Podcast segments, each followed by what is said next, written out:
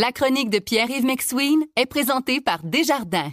Quels que soient vos objectifs, nos conseillers sont là pour vous accompagner tout au long de votre parcours financier. C'est 23. Voici la chronique économique de Pierre-Yves McSween. Salut Pierre. Salut, Patrick. OK, tu veux nous parler de la faillite de ce qu'on appelle la Silicon Valley Bank? Ouais, où est-ce que tu avais tous tes avoirs? Oui, mon Dieu. Non, loin de là. Mais, mais euh, le système bancaire américain est différent. Je pense que ça vaut quand même la peine de s'attarder à, à la faillite de cette banque-là. C'est pas tous les jours qu'une banque fait faillite. Mais c'est surtout que ça a un impact ici, parce qu'évidemment, si les marchés américains s'effondraient à cause Oui. d'une perte de confiance, tu perdrais ta retraite. On s'entend en partie. Et donc, ce qui arrive dans le fond là-bas, dites-vous qu'une banque se dit, bon, comment faire de l'argent? C'est en prenant l'argent des déposants, puis en l'investissant ailleurs à plus de rendement, soit en le prêtant ou en l'investissant. Puis cette banque-là a dit, OK, pour faire du rendement, pour nos placements, on va mettre ça dans du long terme. Le problème, c'est que quand tu as un mauvais appariement entre ton long terme puis ton court terme pour faire de l'argent, puis qu'à un moment donné, les gens qui déposent de l'argent reviennent rapidement pour prendre de l'argent parce qu'ils ont une augmentation de leurs coûts quand c'est des entreprises ou qui ont besoin simplement de reprendre la confiance, là, il y a un bris de liquidité. C'est ça qui est arrivé. Il a manqué d'argent dans la banque au niveau de la redistribution. Puis là, le gouvernement, tout de suite, à lever la main. La Fed, l'équivalent de l'assurance dépôt là-bas, puis on dit, écoutez, on va être là. Si les gens veulent être sûrs qu'ils peuvent retirer leur argent dans la banque puis que leurs dépôts sont garantis, on est là, faites-vous-en pas. Et donc, ce qu'on veut empêcher, c'est une ruée vers les banques américaines. C'est-à-dire que tout le monde se met à paniquer puis à vider leur compte en panique parce qu'évidemment, le marché fonctionne pas de même. Je, je t'interromps une seconde. Penses-tu que c'est un scénario plausible qui a un effet de contagion? C'est-à-dire que euh, ce- ce- cette petite banque-là, qui était assez inconnue au bataillon, là, qui est une banque régionale, j'ai bien compris, là, déclenche une sorte d'effet de, de, de, de domino qui va toucher tout le système? Ben, euh, tu sais, dans les années euh, 2007-2008, à l'époque de la crise financière, c'est sûr que c'est pas la, la banque, oui, c'est Lehman Brothers, on va dire c'est gros, mais Ouais, mais t'avais des géants Oui, qui étaient mal géants. capitalisés. là. Puis, mais t'avais surtout cette espèce d'effet de domino-là de c'est tout le même argent qui se promène. Puis là, on avait eu, mais c'était systémique, c'était plus grand. Là, c'est vraiment une banque ou deux, trois, là, des plus petites qui sont touchées. Euh, mais est-ce qu'il n'y a pas un effet domino, domino? Mais surtout, si tu, si tu perds confiance au système, tu perds confiance en l'investissement, tu perds confiance aux institutions, euh, les gens vont retirer l'argent. Donc là, ça crée un effet de panique majeur. Donc, le public doit être rassuré qu'en en faisant ça, on a rassuré le public. Puis l'autre affaire, Patrick, c'est que depuis 2008, on a mis en place au niveau international, disons, un accord sur lequel les ratios de capitalisation seraient plus élevés, donc il y aurait moins de risques dans le système bancaire. Mais, mais, mais, dites-vous qu'au Canada, on a tellement un marché qui est plus oligopolistique. Il y a tellement de la capitalisation élevée qu'autant à l'époque de la crise financière que maintenant, qu'on n'a pas ce sentiment de panique qu'on peut avoir aux États-Unis. Pourtant, on a les mêmes règles. Il y a quelqu'un aux États-Unis, quelque part dans cette banque-là, qui a failli. Il y a une équipe de gestion des risques qui s'est dit, c'est bien correct ce bilan-là. Puis un conseil d'administration qui était payé pour superviser les gestionnaires, qui ont dit, ben c'est bien correct ces affaires-là, puis ça a planté. D'ailleurs, l'entreprise, dans son premier trimestre, a dit, écoutez, on doit faire des transactions pour rebalancer notre bilan parce qu'on est trop exposé à un risque. Donc, ils l'ont vu. Disons-le, là, ils ont péché, et là, Jésus doit les pardonner, et Jésus, c'est la Fed et autres institutions.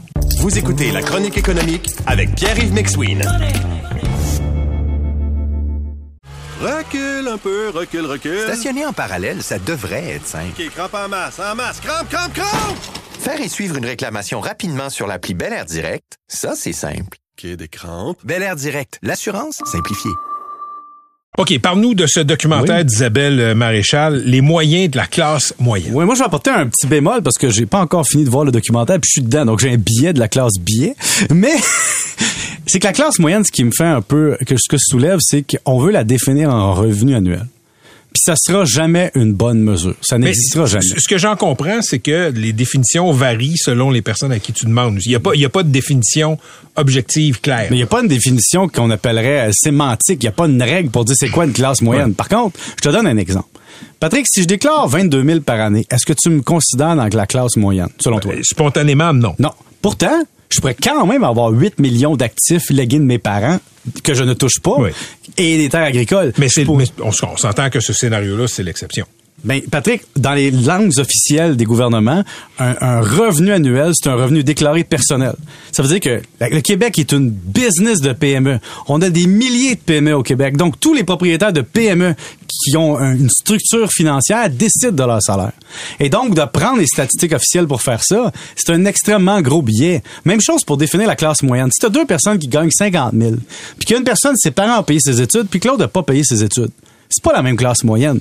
S'il y en a un qui vit à Amqui puis l'autre à Montréal, c'est pas la même classe moyenne. Si tu dis qu'il y en a un qui a l'avantage de gagner son 50 000 en travaillant 5 jours par mois, tandis que l'autre, il travaille 60 heures par semaine, c'est pas la même classe moyenne. Pourtant, c'est le même salaire.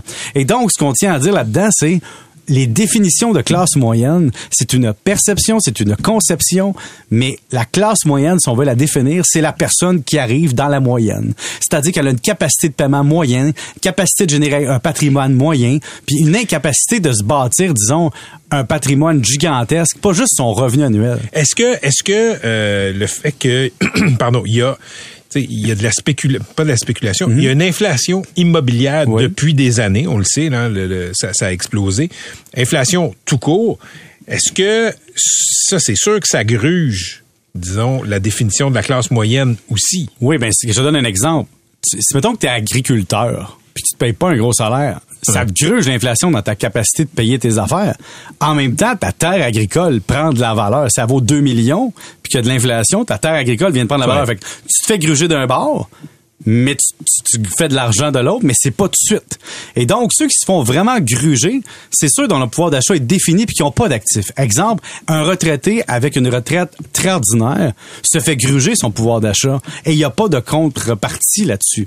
Mais dans le fond, ce qu'on vient de savoir, c'est que dans des situations actuelles, ceux qui réussissent à s'en sortir, c'est ceux qui ont des actifs. C'est ceux qui définissent une valeur future basée sur quelque chose sur lequel ils ne travaillent pas. Donc, tu sais, dépendant de la région, de qui étaient tes parents, de comment on a payé tes études, de ce qui t'attend comme héritage, de tes oncles, tes tantes, tes frères, tes sœurs, même de ton conjoint, conjointe.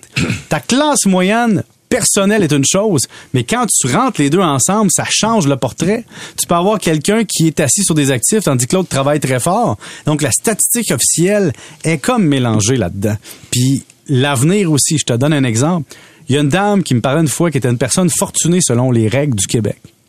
Mais son mari est tombé malade à 56 ans, puis ça lui coûte des dizaines de milliers de dollars s'occuper de lui par année. Donc, elle est tombée de classe moyenne aisée à paf avec une maladie à disons, pas hmm. aisée du tout. Hmm. Elle est passée d'une retraite dorée à une retraite ordinaire. Elle est passée d'une situation enviable à une situation précaire simplement à cause d'un élément de vie. Donc, c'est pour ça que prendre le salaire annuel, puis définir voici la classe moyenne statistiquement, c'est oublier bien les affaires. Tu sais, Catherine ici au bout de la table, mm MC, toi et moi, si on regarde juste notre revenu annuel, c'est moi qui gagne, tu comprends? Mais ça, c'était ma petite blague.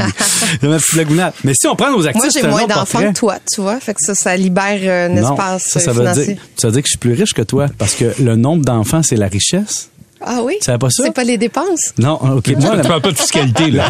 J'ai un cœur, des fois. Tu parles de richesse humaine. J'ai deux garçons, puis je trouve que je suis riche parce que j'ai deux fois plus de richesse que quelqu'un qui en a juste un ou juste une. T'as deux fois plus de chances que quelqu'un vienne te voir au CHSLD dans 40 ans. Mais ça, c'est vous, ça, encore, Patrick, tu viens d'amener un bon point. c'est une gestion de risque de faire des enfants. Parce que quand t'as pas d'enfants, ça se peut qu'il y ait personne qui veuille veiller sur toi quand tu seras plus mhm. capable de te gérer. C'est un placement à long terme qu'on appelle. T'as dit j'ai un cœur des fois, le mot-clé était des fois. Merci, Pierre. Salut.